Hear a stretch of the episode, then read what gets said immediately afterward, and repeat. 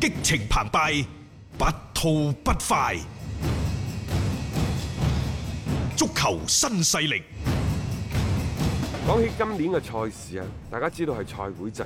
喺賽會制呢個背景之下呢，每隊波每輪嘅賽事短就隔四日，長就隔五日，嗯就一場嘅賽事。而家打完第八輪啦，其實咁密集嘅賽事對於球隊嘅板凳嘅深度啊、人員嘅儲備啊等等，個考驗係非常之大嘅。但係而家嘅中超聯賽尚算係比較平穩地嗯開始落去，即係有一啲嘅爭拗，其實亦都係一件好少嘅事情。但係有兩點嚇，誒、大嘅背景之下，中超聯賽賽事進展順利，應該講防疫工作係非常之到位嘅。嗯，冇錯，啊，再加上呢，就大連同埋蘇州兩個賽區，亦都呢，就係、喺一啲關鍵嘅節點嗰度，通過媒體通氣會等等嘅形式呢，就係、對兩個賽區嘅防疫工作進行及時嘅通報嗯啊等等，呢樣嘢係做得非常之好嘅。啊嗯，冇錯，包括呢，就台波啊、係電競嘅比賽咩啊。讀書大啊會、分享蘇會州啊嗰度，啊嗯包括嚟緊九月四號廣州打比等等，都開始有限度咁嗯俾啲球迷入場去睇波啦。呢啲係好嘅嚇，嗯唔好喺邊度呢？我感覺今年可能打完呢八輪賽事，起碼至今為止，主裁判嘅一啲執法嘅尺度，尤其係嗰碗水端得唔夠平，相同嘅動作，石家莊永昌對住北京安嗰場尤甚，嗯相同嘅位置、相同嘅動作，時間就隔得唔長，呢度就判點球，嗯俾嗰咗度嗯北京就國安。冇事嗰啊度。嗰度呢就乜事都冇，所以呢個裁判嘅執法尺度誤判漏判呢，就成為咗一個爭議嘅話題。嗯即係以往呢，大家知道過去呢三兩年有一啲關鍵性嘅場次呢，就外籍裁判執法，嗯唔係話外籍裁判個水準就一定好高，但係總體而言呢，人哋外籍裁判叫做做戲就做全 套，起碼就係喺個執法嘅尺度嗰方面呢，對兩隊波仲係頗為之一致嘅。嗯，但係今年就因為入籍比較困難，即係入境啊。入境係啊，所以呢，就中超嘅裁判呢，嗰啲比賽嘅裁判呢，基本上都係用翻嗯本土嘅裁判。判誒、係呃你可以話係誒挑戰，又可以話一個難得嘅鍛鍊機會。但係喂，確實拗頭喎、嗯啊，裁判嘅嗰個所謂話題呢，誒一慢路慢慢慢此起發彼伏啊酵得越嚟越大。特別最近呢幾輪啊，開頭嗰三兩輪你仲覺得誒、呃可能都唔算話好明顯嘅，但係最近呢幾輪開始裁判係即係佔據咗一啲嘅主導，成為咗一啲左右比賽嘅好重要嘅因素。咁呢一點呢，其實係幾令到外界咧去去質疑嘅，即係點解特別係有一啲場次涉及到某啲球隊嘅時候，裁判嘅執法嗰個尺度係咁拿捏得唔準呢？啊，其實呢，喺足球界有一個不成文嘅規矩，即係同籃球唔同。嗯譬如話 CBA，CBA 有一個我覺得可以借鑑嘅辦法，叫做裁判報告。嗯 CBA 裁判裁判報告佢嗯一個制度，即係呢場波嘅裁判係點啊點啊，即係賽後有個告。報告嘅。嗯但係中國足球協會呢，好學唔學就將國際足聯嗰啲一啲唔透明啲嘢啊，嗯將個邊界模糊嗰啲做法啊，嗯佢係學到十足。亞足聯、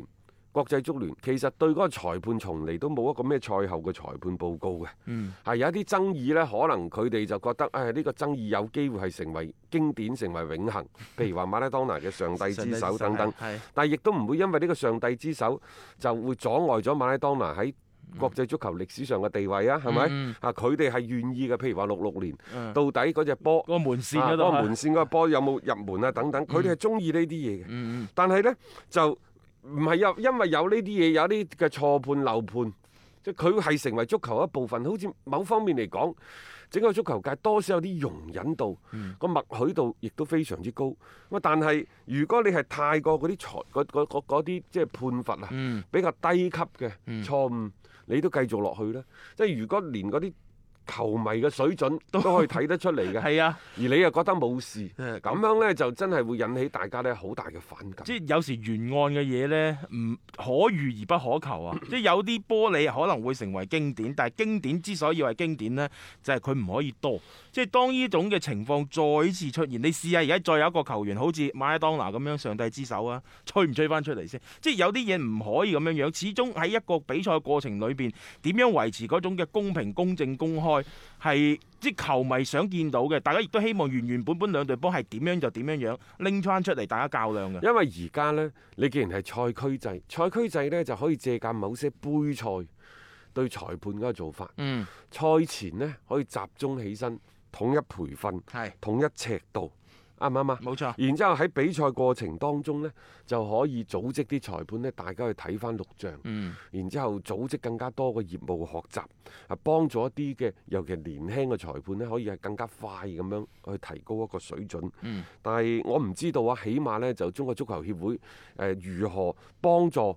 快速咁樣提高一啲裁判嘅執法水準呢方面嘅報導呢，相對係比較少嘅。嗯再加上呢，就呢一年半載，國際足聯有關一個嘅誒、呃比賽規則等等，其實係作咗幾多個調整嘅。嗯啊，呢啲調整咁到底我哋包括我哋嘅教練、球員啊，包括我哋講波佬都係係啊裁判都係，可能對嗰個規則嘅了解亦都唔深，即係個學習嘅嗰哦產個生效率啊，產嚇生誤解等係等嗯都係有出現嘅。嗯但係呢，即係我哋產生錯誤唔緊要 喎，我哋講錯咗就改就得㗎即咯係喎。對個比賽影啊響唔大啊嘛。就算呢，就球隊佢誒、呃叫做係啊理解錯咗個規則都唔緊要嘅喎，嗯嗯都係可以容忍嘅喎。但係裁判就唔得啦，因為可能佢就嗰一瞬間嘅吹與唔吹，嗯可能會係摧毀咗一隊波成個賽季嘅努力，甚至乎係幾年、十幾年落嚟嘅積累。係啊，因為個責任好重身大份嘅。角色唔同啊，你所賦予佢嘅責任亦都係有不盡相同啊！即係呢樣嘢，大家唔好覺得我哋好似即係端唔平咁樣。事實上，你裁判呢一種嘅角色就係一種好特別，同埋喺比賽場上面應該係好神聖嘅一個位置嚟嘅嚇。另外呢，就誒仲、有一點，嗯就係中國嘅裁判點樣去減少對 VAR 嘅依賴，因為我哋嘅裁判呢，長嘅睇五六次一場 波，少嘅睇個三四次嗯，有啲可能更加之多。仲有呢，就係、可能睇過一次，每次最長嗰度可能係三四分鐘都睇過。係啊，你可以想象下，如果一場波平均兩隊波啊有十五次嘅犯規，嗯平均啊。平均一啊，場波就三十次嘅犯規，然之後包括個波出界、球員受傷倒地，嗯仲有你去睇個五次 VAR，嗯亦、就話可能誒、呃因為出界、因為睇 VAR、因為嗰啲犯規嗰啲有成四十次，咁就等於兩分 鐘、兩分半鐘一次嘅咯，係啊，即係嗰個、嗰個比賽就不得不停落嚟嘅咯喎。嗰啲冇冇辦法睇咁啊嘅你話係咪嗰嗰啲場賽事就會得到支離破碎啊比？賽嚇呢？啲波仲邊有咩嗯。你精彩可你言成日呢？追求嗰啲咩淨比賽時間啊，即係唔單止係球隊佢哋自身嘅努力嘅結果，你仲要喺執法嘅呢個嘅節奏嘅把控上邊，裁判其實都係要出分力嘅。作為中國足球協會嚟講呢，因為我想提個意見係咩？我哋好明顯睇到呢，就係好多裁判嘅執法嘅尺度唔一樣。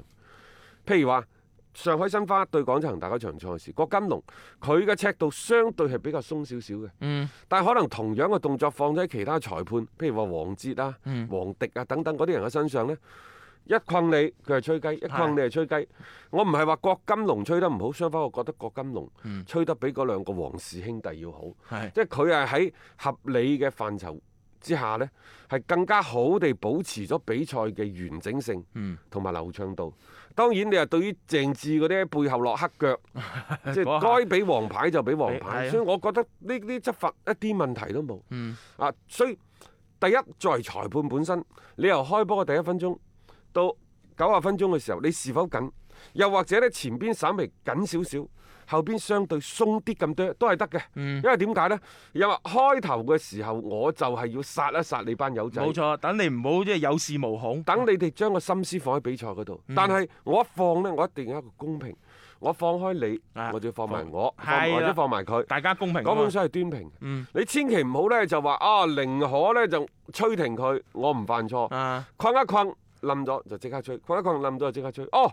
有 VR 爭議啦，我就要睇，一睇就睇個三四分鐘，睇完啦，擰翻轉頭唔係路，再睇 下，啱啱將個哨子嗰只雞啊啊，含喺個嘴入邊，都係唔得，都係再再再睇。下先。然之後呢，心事重重咁睇完咗嗰個 VR 就心事重重咁一路跑翻去場地，其實喺度喺度天人交戰喺度諗緊，係到底係俾點球？啊，點解唔俾啊？定係紅點套餐定係唔俾 呢？好啦，去到差唔多嗰個地方，避無可避嘅時候，哇！如釋重擔咁一指，一係點球，一係呢就自由球。 即係好似係係逼出嚟嘅一個判罰，所以呢種嘅執法呢，誒大家睇波覺得唔過癮，判罰咗之後，其實雙方嘅球員可能亦都會對裁判嘅嗰種嘅權威性呢係表示質疑嘅，即係大家都唔憤氣啊嘛，覺得喂你嘅判罰嗰個理據喺邊度啊？點解要判咁耐啊？等等，其實大家都唔會滿意嘅，所以你就會形成咗一種嘅即係比較亂嘅一個亂象，就係呢幾輪呢經常出現嘅一個裁判嘅話題嚟啦。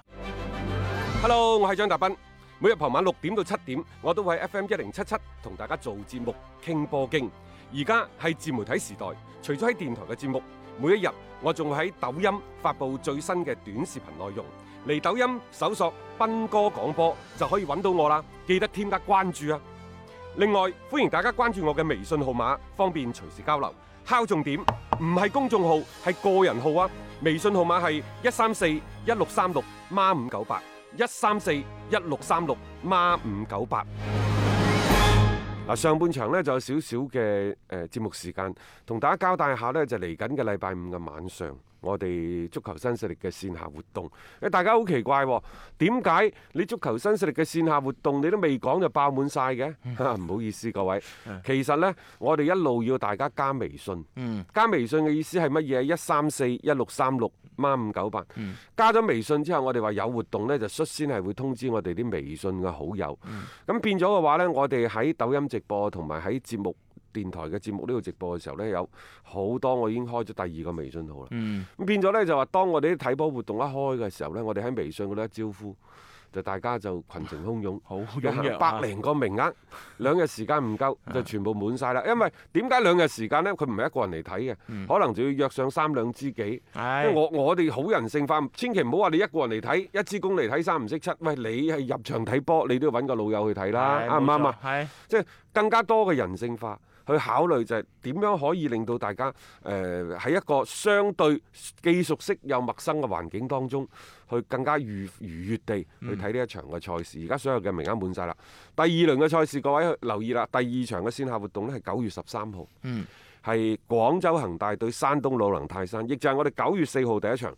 九月十三號係第二場。嗯九月十三號係幾時報名啊？馬上呢，我哋喺九月四號嗰場賽事之後就會展開呢九月十三號廣州對山東嗰場賽事嘅報名。嗯如何攞到呢一個嘅報名嘅資格呢？一定要加微信。我哋嘅微信號碼係一三四一六三六孖五九八。到期時我會喺個微信嗰度再通知大家。咁如果係有需要嘅話，或者你而家加咗我微信，你先同我講你係斌哥。嗯，啊！我幾多個幾多個嚟報名啊！每個人一嚿水啫， 啊連食飯喎、係啊，真係唔係揾錢嘅，啊純粹呢就係一個情懷，因為我哋所組織嘅有恒大有富力嘅簽名球衣啦，啊然之後仲會係有一啲嘅我自己一啲茶葉送俾大家啦，嗯啊仲有呢就係我哋有啲羅定嘅誒、呃土特產會送俾大家啦，廣州嘅英金錢啊等等一啲嘅產品都係送俾大家，即係又睇又玩又食又拎，嗯，哇呢個活動嗱呢啲先至係即係我哋叫粉絲活動啊嗯嘛，啊啊啊。即係唔係話誒出去幾多幾多，唔係唔係揾笨嘅，係係真真正正回饋翻呢大家咁多年嚟對我哋